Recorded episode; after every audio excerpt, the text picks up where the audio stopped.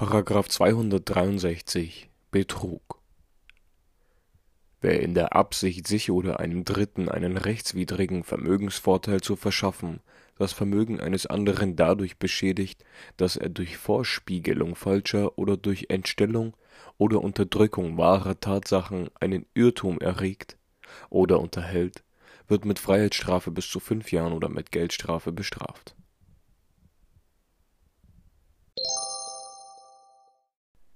Täuschungshandlung. Das Einwirken auf das intellektuelle Vorstellungsbild eines anderen.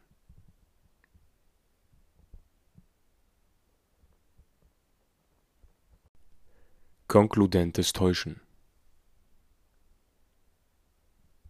Das Einwirken auf das intellektuelle Vorstellungsbild eines anderen durch schlüssiges Handeln, wenn diesem Handeln nach der Verkehrsanschauung ein entsprechender Erklärungswert zukommt.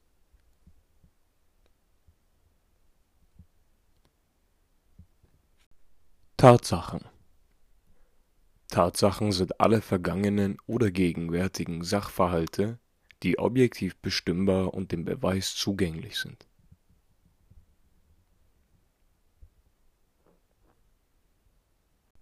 Irrtum Unter einem Irrtum ist jede positive Fehlvorstellung zu verstehen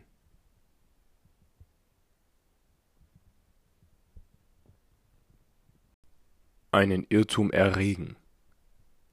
Ein Irrtum wird erregt, wenn eine zuvor nicht bestehende Fehlvorstellung durch Einflussnahme auf den Getäuschten bewirkt wird.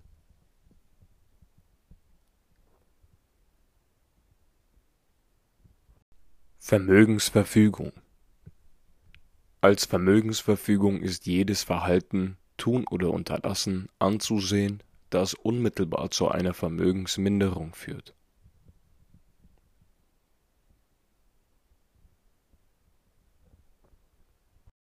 Unmittelbarkeit. Unmittelbarkeit ist gegeben, wenn die Vermögensminderung vom Getäuschten selbst oder einem für ihn handelnden Dritten und nicht vom Täter oder einem für diesen handelnden Dritten vorgenommen wird.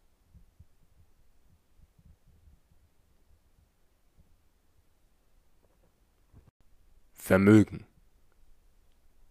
Unter Vermögen ist die Summe aller Güter mit Marktwert zu verstehen, die einer Person in rechtlich schutzwürdiger Weise zugeordnet sind (sogenannter juristisch-ökonomischer Vermögensbegriff).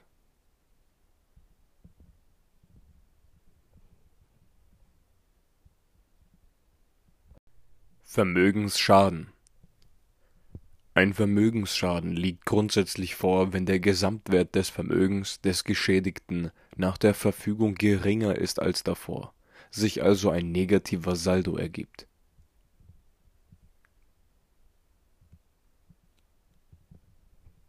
Stoffgleichheit Stoffgleichheit ist gegeben, wenn der erstrebte Vorteil die Kehrseite der durch die Verfügung bedingten Vermögensminderung ist.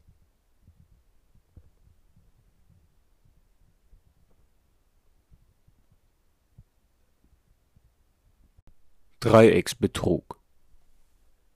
Beim sogenannten Dreiecksbetrug verfügt nicht der Geschädigte selbst über sein Vermögen, sondern ein Dritter, zum Beispiel statt dem Ladeninhaber die Verkäuferin